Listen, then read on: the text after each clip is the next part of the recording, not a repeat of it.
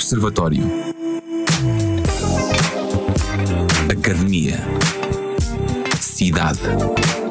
Política. Economia.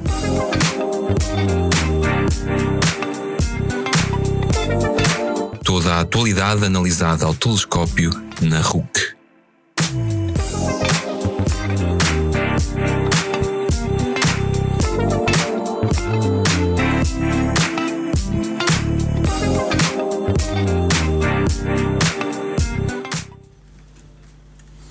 Boa noite e bem-vindos ao Observatório de segunda-feira, 16 de novembro. O meu nome é António Calheiros e vou dar, estar na vossa companhia durante a próxima hora, até às 22. Comigo tenho o professor da Faculdade de Ciência do Desporto e Ação Física da Universidade de Coimbra e membro do Conselho Geral, uh, Carlos Gonçalves. As notícias que marcam a atualidade informativa são as eleições para a mesa Assembleia Magna da, Associação Académica de Coimbra, a entrada do Conselho de Coimbra em confinamento ou em confinamento mais avançado e a divulgação de um estudo sobre práticas de participação cultural no município de Coimbra, encomendado aos Centros Sociais da Universidade de Coimbra pela equipa promotora da candidatura de Coimbra à Capital Europeia da Cultura. Passamos agora ao nosso convidado, nosso comentador uh, de hoje, Carlos Gonçalves, que está em fim de mandato no Conselho Geral da Universidade de Coimbra. Boa noite, muito obrigado por estar connosco. Boa noite, é um prazer estar aqui. Uh, eu começava por, por então por ir direto ao assunto. Uh, como é que que balanço é que faz de, deste mandato do Conselho Geral? Foram, quais foram os, uh, os principais momentos a guardar desse mandato? bom, esta passagem de que vai, vai chegar agora a quatro anos pelo Conselho, pelo Conselho Geral, reforçou a minha convicção pessoal eh, que o, o, atual regime jurídico das instituições de ensino superior, o RGES, precisa de ser revisto e precisa de ser urgentemente e radicalmente revisto de forma a mudar. Eh, eh, o que há 10 anos, o que há 10 anos era apenas uma ideia e que neste momento se tornou um facto, quanto a mim, de que o Conselho Geral é um órgão que não é o, o, mal em si, mas que prejudica a participação democrática das, de, de, da comunidade académica nos, nos seus destinos. E, e isto é, é talvez o, o, ponto principal para mim do que foi, do que foi esta, esta experiência. De, porque hum, o Conselho, o Conselho Geral, de facto, tem como, digamos, a sua, a sua função principal a eleição do reitor. Um, e, e, isso é extremamente limitador e, e, e tem uh, consequências para todo o resto da intervenção, da intervenção e da, da autonomia universitária. Uh, tem, já, já sabemos então que, que não é o, o modelo adequado. Uh, que ideias... a, minha, a minha opinião pessoal. Exato, sim, é, sim, na, sua, na sua opinião. Sim, claro. o, o modelo foi aprovado pelo, pelo Parlamento, portanto. Uh, na sua opinião, o que é que seria um modelo que permitisse então a participação democrática da comunidade académica. Que características é que é que deveria ter eh, é que deveria ter Uh, paradoxalmente, o Conselho Geral é o único órgão que é eleito por sufrágio universal da, da, da, da, comunidade. Mas não é, sendo um órgão de governo, não, não, tem, poderes, não tem poderes governativos, portanto, não se apresenta com um programa, com um programa à, à comunidade. Portanto, se, se formos ver os programas que as várias listas que concorrem ao Conselho Geral eh, é difícil não concordar com tudo o que dizem. Portanto, são generalidades e são bondade, bondades. Portanto, nenhuma das listas vai dizer nós vamos apoiar este candidato a reitor ou não vamos apoiar este candidato a reitor. E, e quem governa o reitor? Uh, portanto, retirando o Conselho Geral, e, e eu não estou já a fazer propostas de modelo, acho que neste momento o fundamental seria que o reitor voltasse a ser o, o, eleito pela comunidade, pela comunidade académica, por sufrágio, por sufrágio universal, com, pelos vários corpos académicos, e o Conselho Geral se remetesse a outro papel, existindo, a outro papel que eu diria mais, que diria que muito semelhante ao que era o, o Senado, o Senado antes, de, antes da, da, do RGES.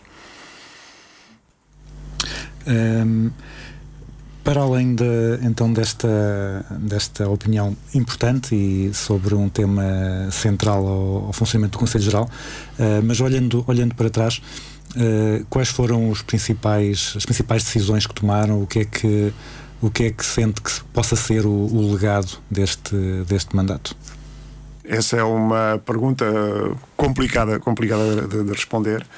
Porque, Aqui no Observatório nós fazemos as perguntas difíceis. Sim, sim. É uma complicada de responder quando, quando, fala em, quando fala em legado, porque vou-lhe vou dar um exemplo. Uma das uh, dos, uh, atribuições estatutárias do Conselho Geral é aprovar os orçamentos da, da Universidade. Ora, um, o Conselho Geral nunca aprovou orçamento nenhum.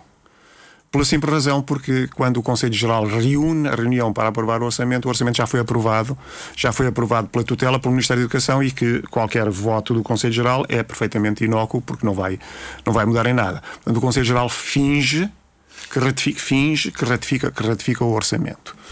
Desse ponto de vista, quando me fala em legado, eu posso lhe dizer que ratifiquei quatro orçamentos, não aprovei nenhum.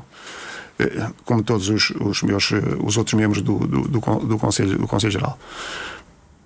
Portanto, houve intervenções, ah, houve intervenções pontuais, houve lutas que se travaram no, no, no, no Conselho Geral, mas são, são não digamos não se pode traduzir num legado porque não tem, para além da eleição do reitor, não tem consequências práticas em termos de alterar a vida e, e a estratégia da universidade.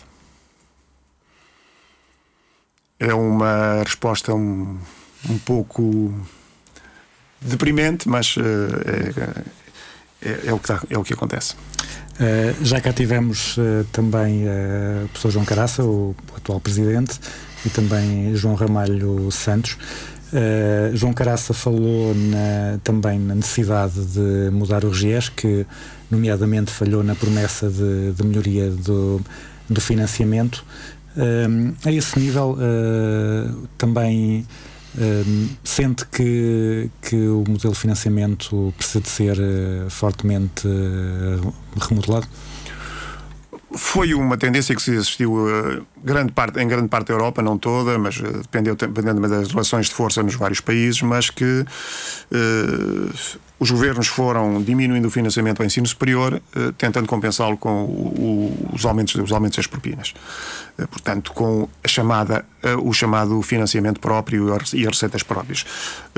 propinas e uma busca e uma luta e uma guerra terrível pelo financiamento competitivo eh, através, através de, de projetos.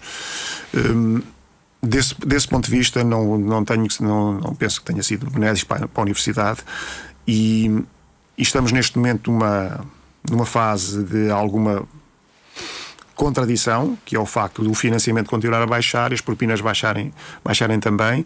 Estamos numa situação de, difícil também para o, para o de dinheiros europeus, de, de, do dinheiro que uh, a União Europeia disponibiliza para a investigação. Uh, portanto, é uma situação complicada hum, que reflete uma tendência de baixa baixa do orçamento do Estado e aumento, aumento do financiamento do, do, das receitas próprias não é bom para a universidade. João Ramalho Santos disse que, que era necessário haver a criação de condições para atrair investigadores a Coimbra, à semelhança do que foi feito em Lisboa na Fundação Champalimau.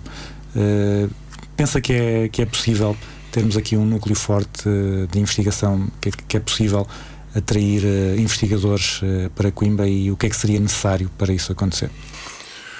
Um penso que é importante, penso que é decisivo, aliás, se, se a universidade quiser ter uma, um, papel, um papel estratégico e uma, e uma palavra a dizer no, no, no, futuro, no futuro próximo, e quando digo futuro próximo é a próxima década, década em que se vai jogar o, o papel das universidades. Uh, agora, a criação desse, ambi desse ambiente uh, para a atração é preciso um esforço conjunto da universidade, uma visão, uma visão estratégica em que se ponham em que se ponham condições de investigação e, e, e nem, não, nem, só, nem, só, nem só financeiras, até porque, como universidade pública, estamos eh, de alguma forma constrangidos em termos do, do que são pagamentos e, do, e, do, e dessa atividade financeira, mas eh, das condições de gerar um ambiente de investigação que envolva toda a universidade e que seja uma missão que a, universidade assuma, assuma, assuma como, como um todo. Porque neste momento nós temos aqui investigação de alta qualidade, mas ainda demasiado dispersa e demasiado dependente de iniciativas individuais. Precisamos de coordenação, precisamos de. De, de, de, uma, de uma visão e dessa criação desse ambiente, dessa ecologia de, de, de excelência para a investigação. É. João Ramalho Santos também falou uh, na, na, necessidade de diminuir as burocracias dentro da, da Universidade de Coimbra. Sendo que isso também pode ser um obstáculo a essa agilização da, da e a criação desse ambiente de, de investigação? Um, nos últimos, digamos, 10 anos, a Universidade atravessou um período de enorme centralização burocrática. E essa centralização burocrática um, retirou uh, autonomia na periferia e retirou capacidade e agilidade de decisão na, na, na, na periferia e posso dizer-lhe que se, com, a, com aspectos a raiar o, o absurdo uh, e de, de peias, de obstáculos e de passos que têm que ser dados. Neste momento, penso que essa agilização e a desburocratização não, não tem a ver com o Estado, não tem a ver com o Estado Central, tem a ver com a centralização da Universidade, que acabou por concentrar todos os serviços e todos, todas as decisões numa, numa única entidade central eh, e retirando muito pouco espaço de decisão e muito pouco espaço de, de escolha às, eh, às pessoas, às pessoas do terreno, às pessoas que investigam, às pessoas que, que tentam, que tentam uh, investigar, que tentam fazer projetos, que tentam uh, planear, que tentam organizar.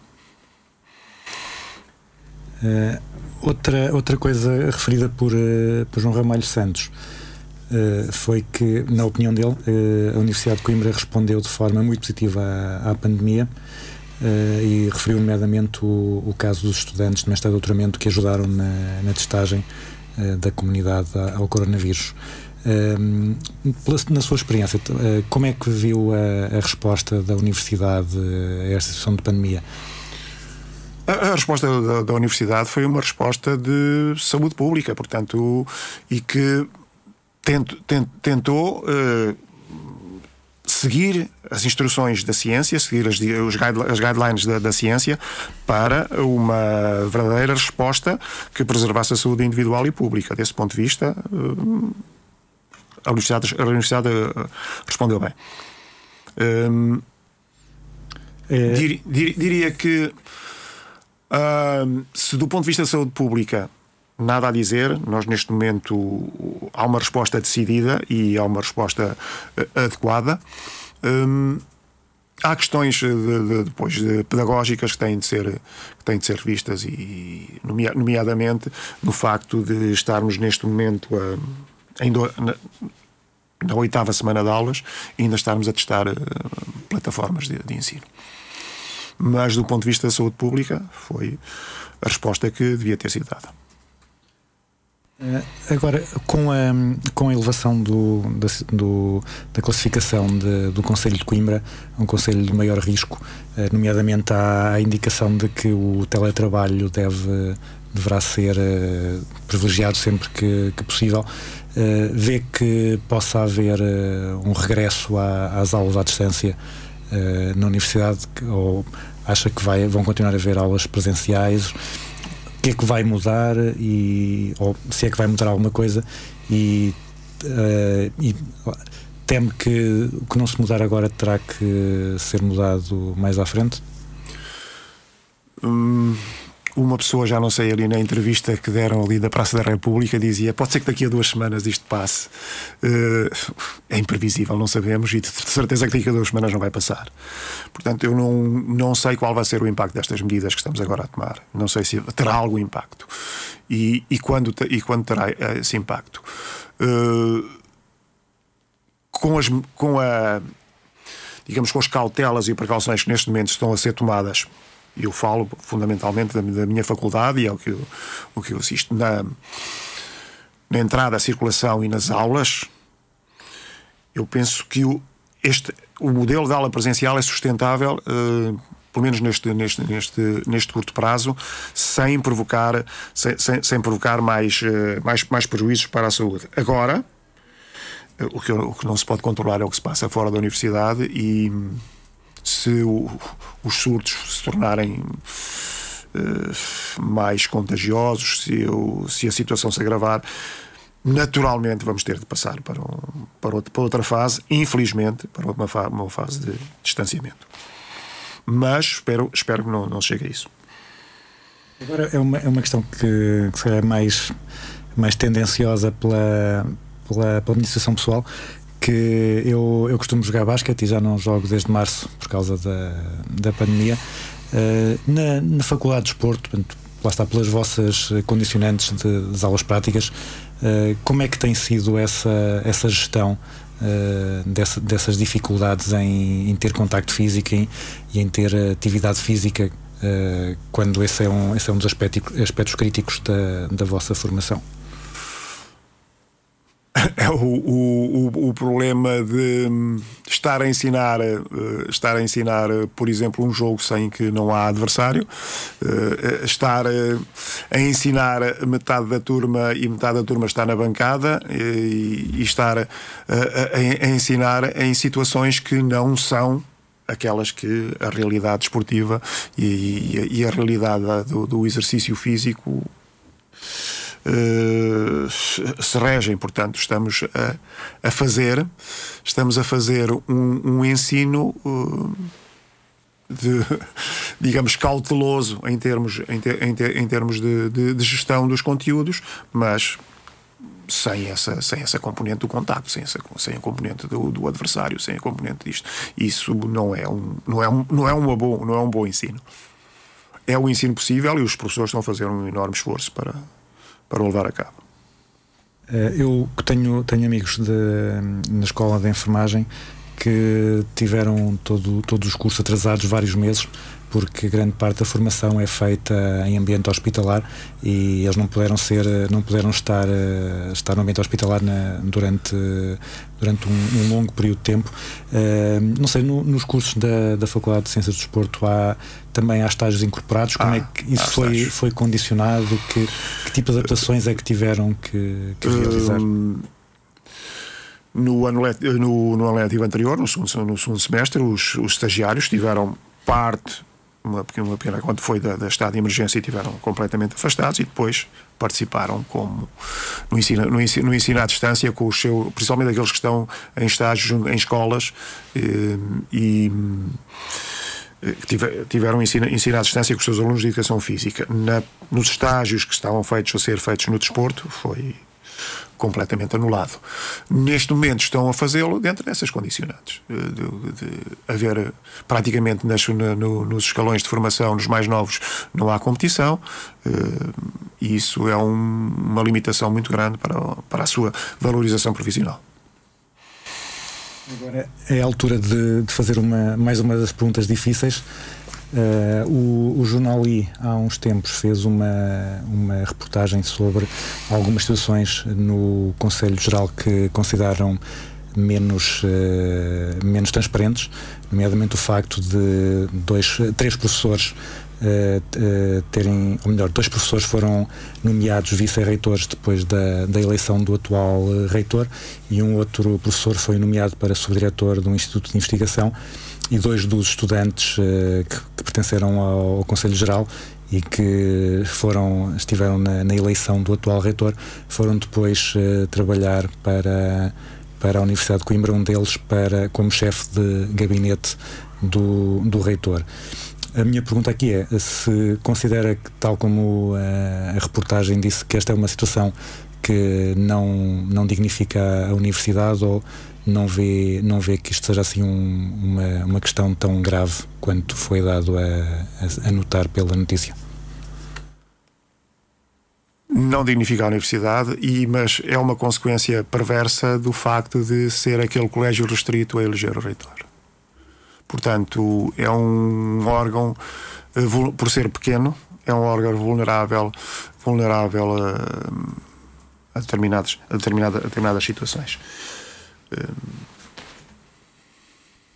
pensa que seria de, de se criar alguma regra para evitar uh, situações semelhantes no futuro ou, ou próprio, a própria legislação não permite, não permite evitar estas situações? Não há legislação, nesse caso, há recomendações, por exemplo, depois de, desse, desse caso, o Conselho Nacional de Educação emitiu um parecer dizendo que não era desejável. Agora, dentro desta, dentro desta moldura legislativa, os Conselhos Gerais, na verdade, podem se proteger através de regulamentos e acho que o deveriam fazer. Um, agora, queria só eh, encerrar o, o tema Conselho Geral uh, perguntando-lhe, uh, está agora em, a decorrer o processo eleitoral, quem vier a seguir, quais é que são os, os principais desafios que vai, que vai enfrentar?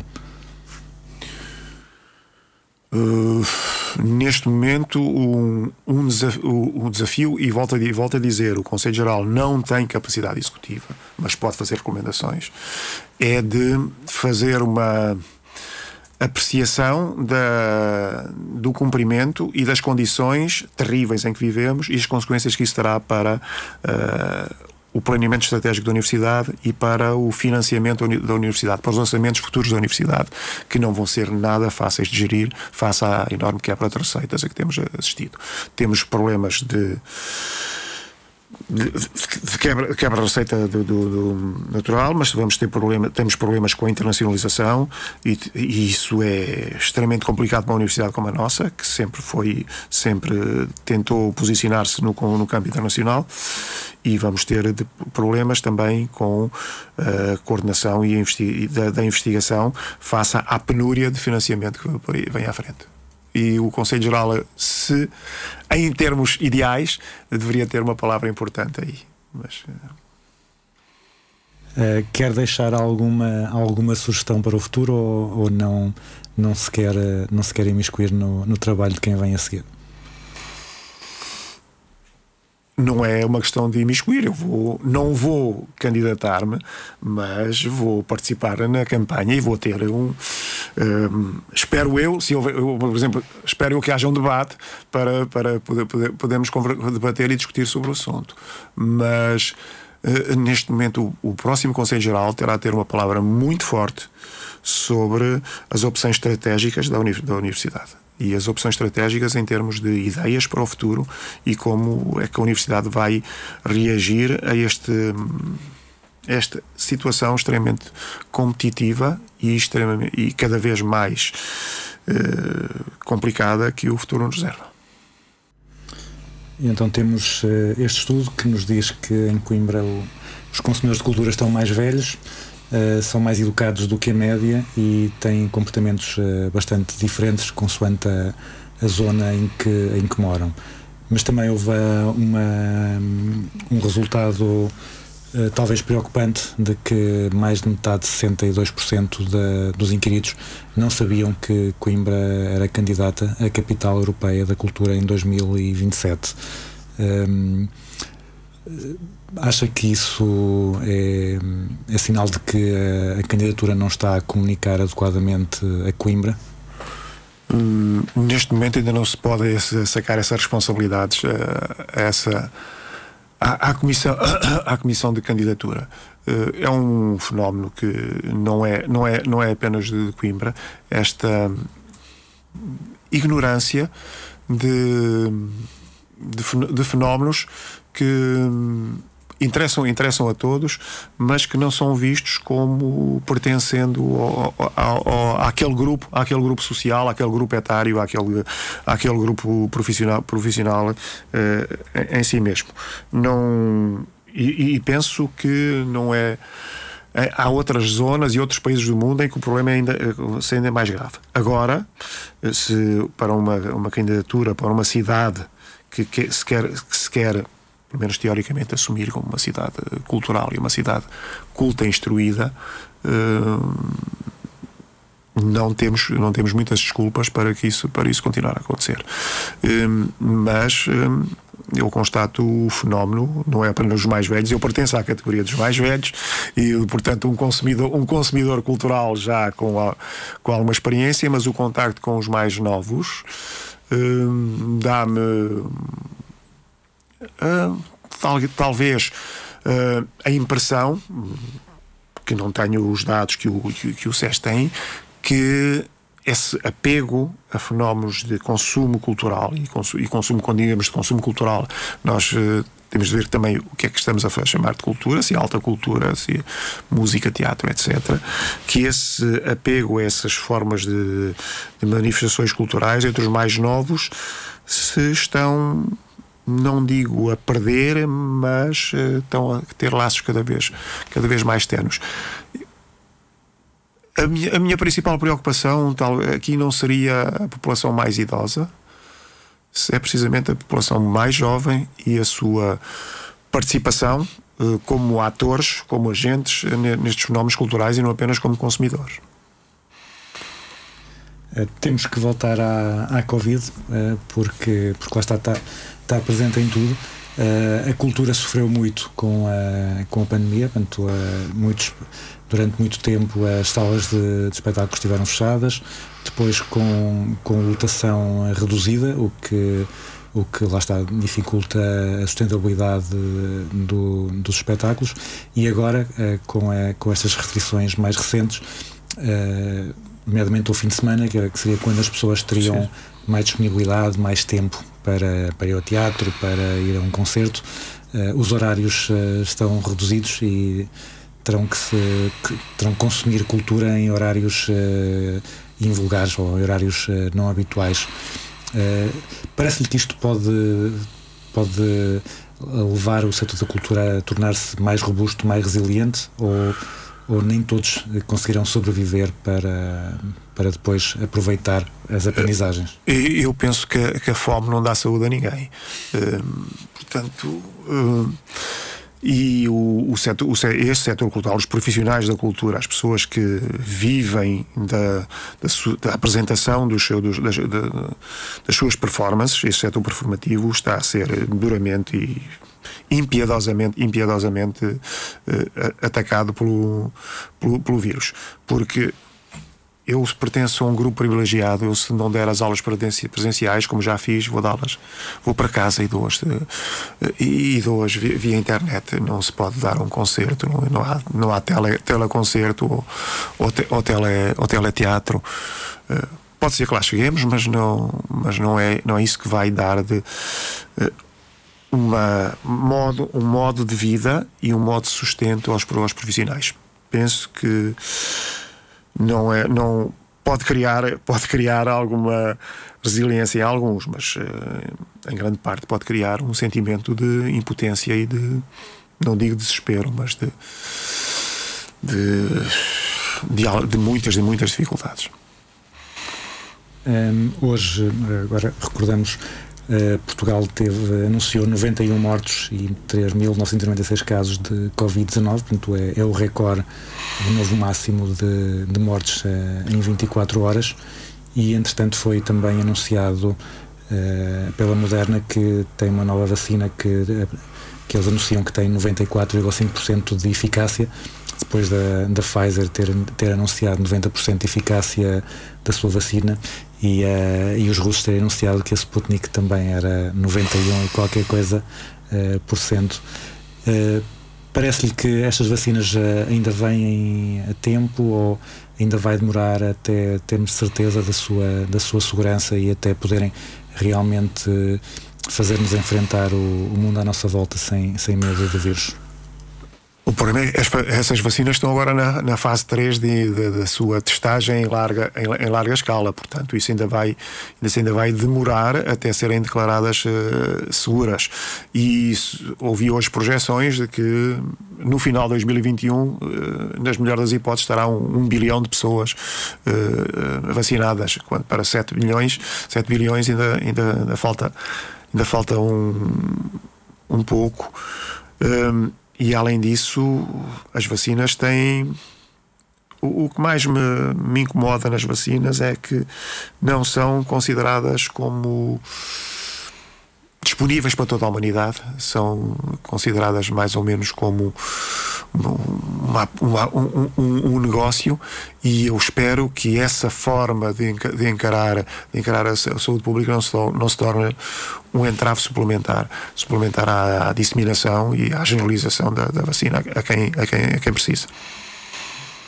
Uh, já agora aproveitava também para já falámos da questão do, do desporto na, no ensino, mas também a, a pandemia tem, tem dificultado a, a realização da, das competições de, desportivas. Portanto, no, no caso do, das competições profissionais, a, a limitação é o público, mas as competições amadoras estiveram durante muito tempo paradas e algumas estão ainda, o que além de, de ser lá está uma paragem na, no desenvolvimento físico do, dos jovens também uh, também dificulta também trava ou atrasa o seu o seu desenvolvimento enquanto enquanto atletas.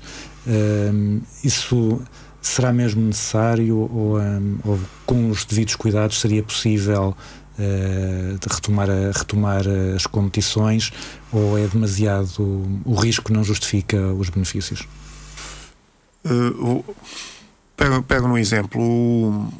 A National Basketball Association nos Estados Unidos, a NBA, acabou o seu campeonato através de uma bolha em que concentrou as equipas todas no mesmo sítio e que criou condições sanitárias de exceção. Portanto, eles tiveram cerca de três meses concentrados para disputando uh, uh, as finais, do, as finais do, do, do campeonato e não houve nenhum caso de infecção. Agora, o que posso dizer é que a NBA gastou 175 milhões de dólares para fazer isso. Portanto, são é quem tem dinheiro que neste momento pode criar, pode criar essas condições sanitárias e o apoio sanitário, ter apoio médico, ter apoios de isolamento, ter staff, ter staff próprio, equipamentos, testagens e, e, e, todas, e todas as condições eh, profiláticas e terapêuticas. Coisas que não existem na maior parte dos do, dos, uh, dos praticantes que não são profissionais.